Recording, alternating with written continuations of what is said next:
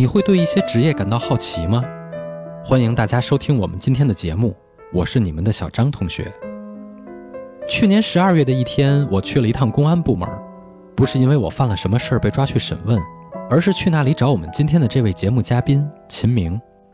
秦明的本职工作是法医，但我们大多数人知道他还是通过他写的书和改编成的影视作品。那些作品里面的故事素材，许多都是秦明在工作时候的亲身经历。所以我觉得他要讲述的东西可能会是什么手术刀之类的法医专业用具。结果到了他的办公室，他给我拿出烟，泡好茶之后跟我说：“我想说说我们家的那个沙发。”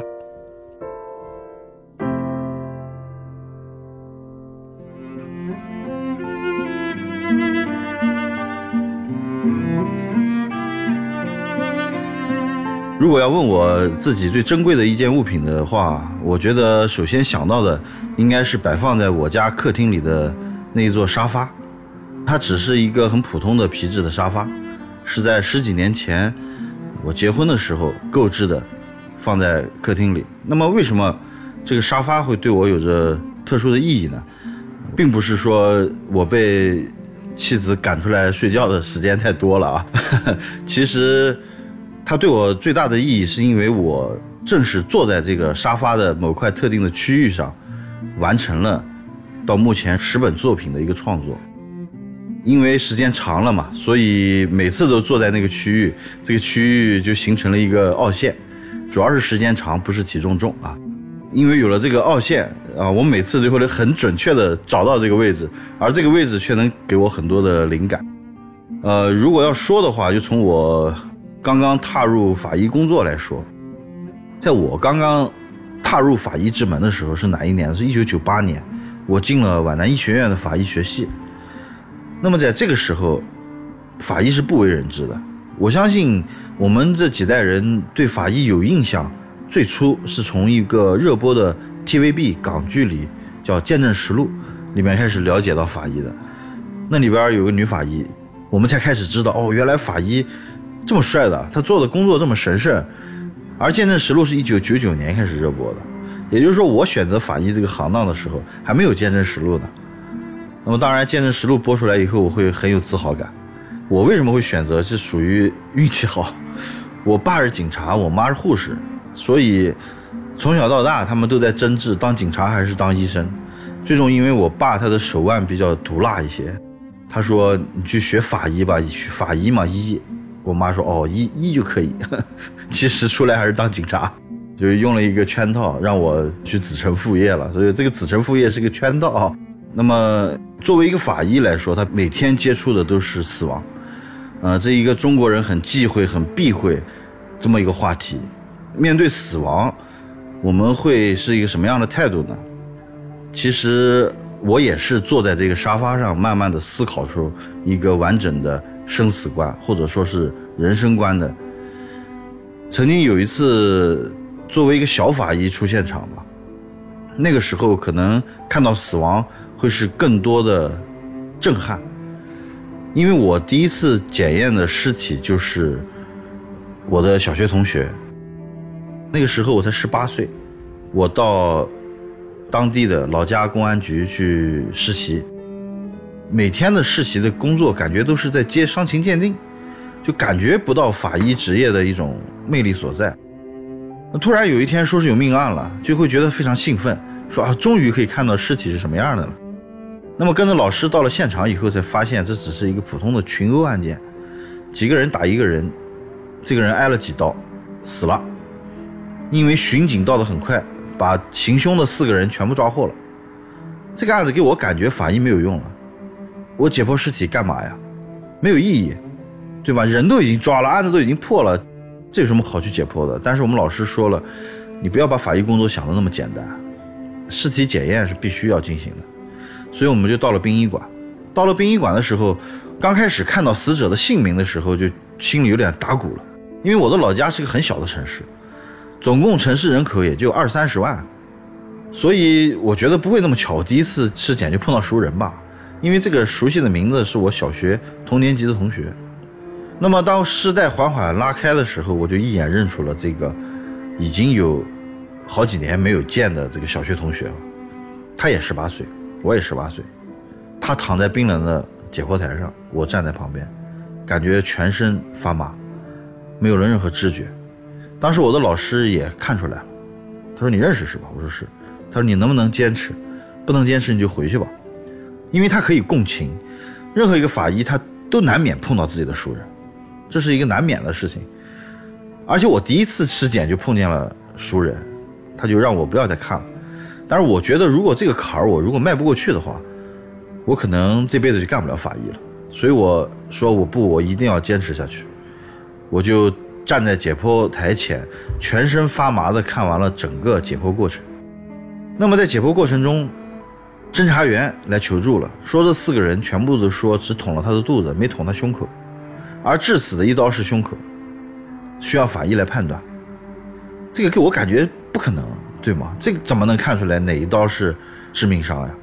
但非常巧，这个捅他胸口的这个刀是个卷刃刀，所以导致了胸口的这个伤口有皮瓣儿那么法医很果断的就认定了一把刀是致死的那把刀。而这把刀是谁拿的？侦查员是清楚的，所以这个案子通过法医技术，还明确了犯罪的主次关系，也保障了每个犯罪嫌疑人的合法权益。我虽然全身都发麻，但是这个细节我还是看在眼里的。我就觉得法医真的不是我想象中的那么简单，所以我一定要立志当一个好法医。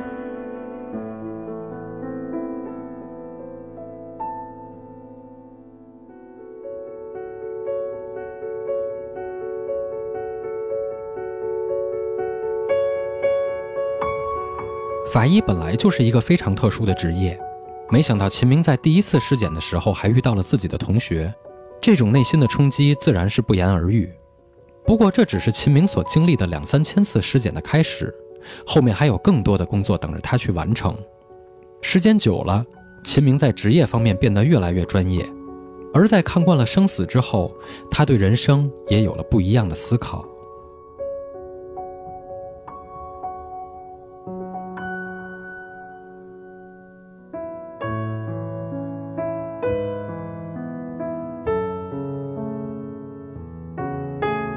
随着工作时间的增长吧，也是看惯了生与死，慢慢的这种情绪可能会从一种震撼，转化为一种恻隐。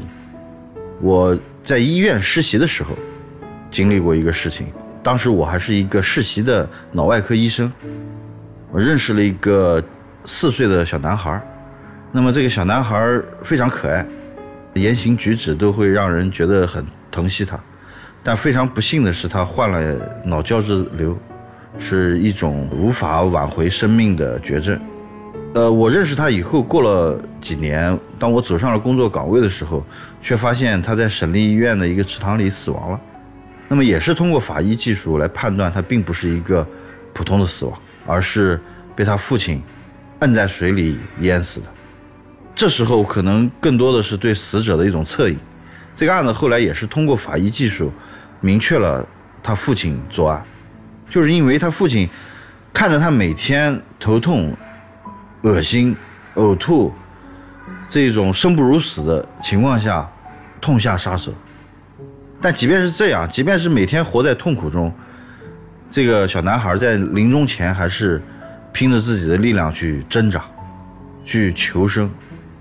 这个也给了我很多的启发：人生到底是为了什么？应该怎么样去度过？当然，这些启发都是我坐在沙发上的这个坑里去想出来的。度过了这种恻隐的感觉之后呢，可能作为一个刑警来说，作为一个法医来说，更多的是对犯罪分子的一种仇恨。在二零一一年的时候，一个女孩非常优秀，眼看着自己的新生活即将开始了。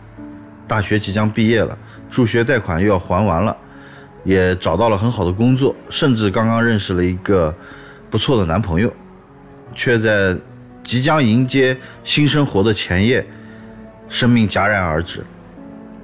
他被一个歹徒拖到了绿化带里性侵并且杀死。那么到了这个现场以后，作为一个法医，就是有一种怒不可遏的这种愤怒的情绪在里边。但是后来我发现，这种愤怒啊，其实很不好。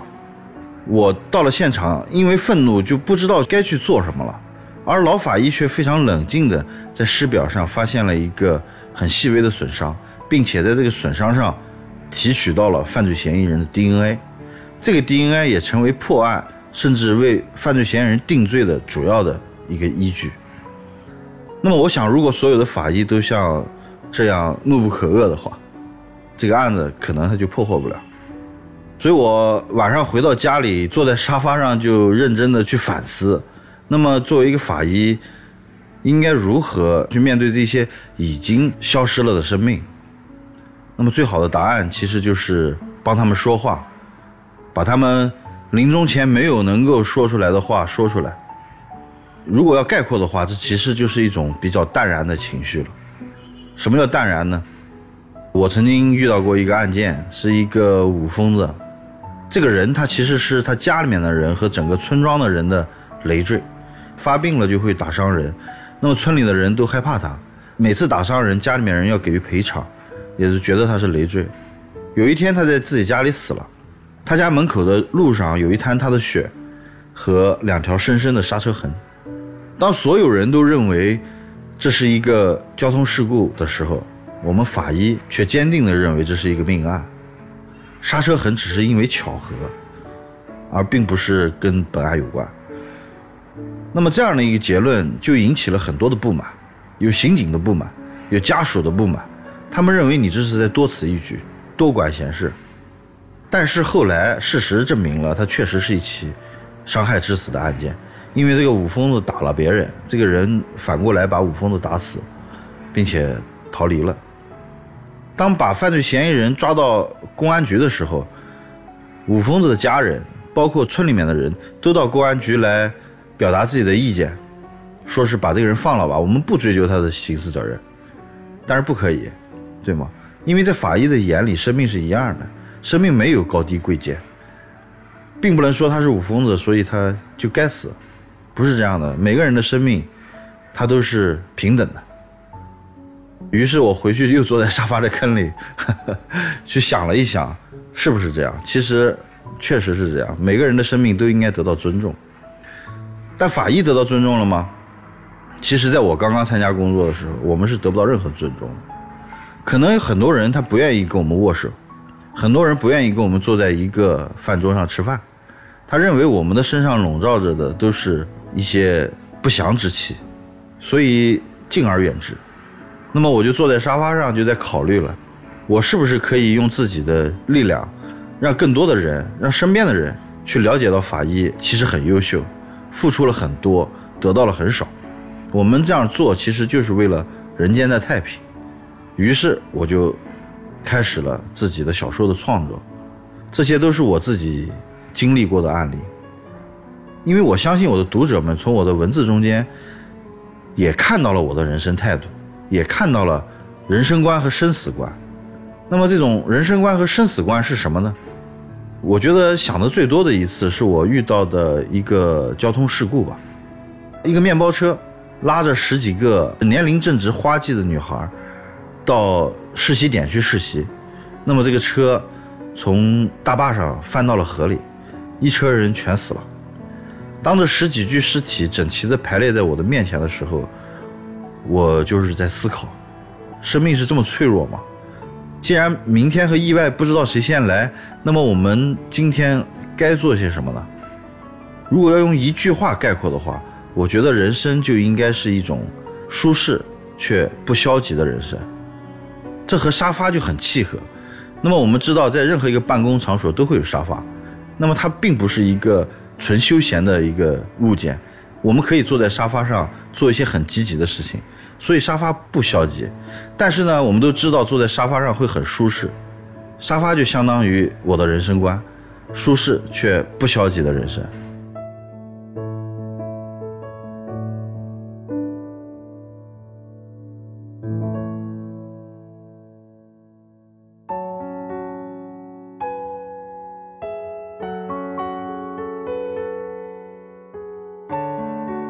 曾经听到过这样一个故事：一位法医带着解剖过的人体器官去做检验，同行的年轻警察问那位法医说：“你每天的工作都要接触陌生的尸体，你不害怕吗？”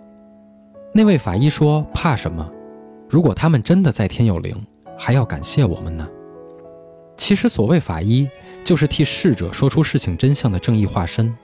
他们根本不会害怕那些冰冷的尸体，但在让故去的人沉冤得雪的同时，他们却也无法改变人心的险恶。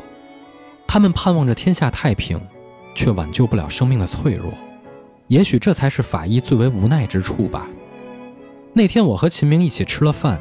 告别的时候，我用力地和他握了握手。回到酒店，脑子里浮现的都是那些他给我讲过的案子。生命真的太脆弱了。既然明天和意外不知道哪个先来，我们在今天该做点什么呢？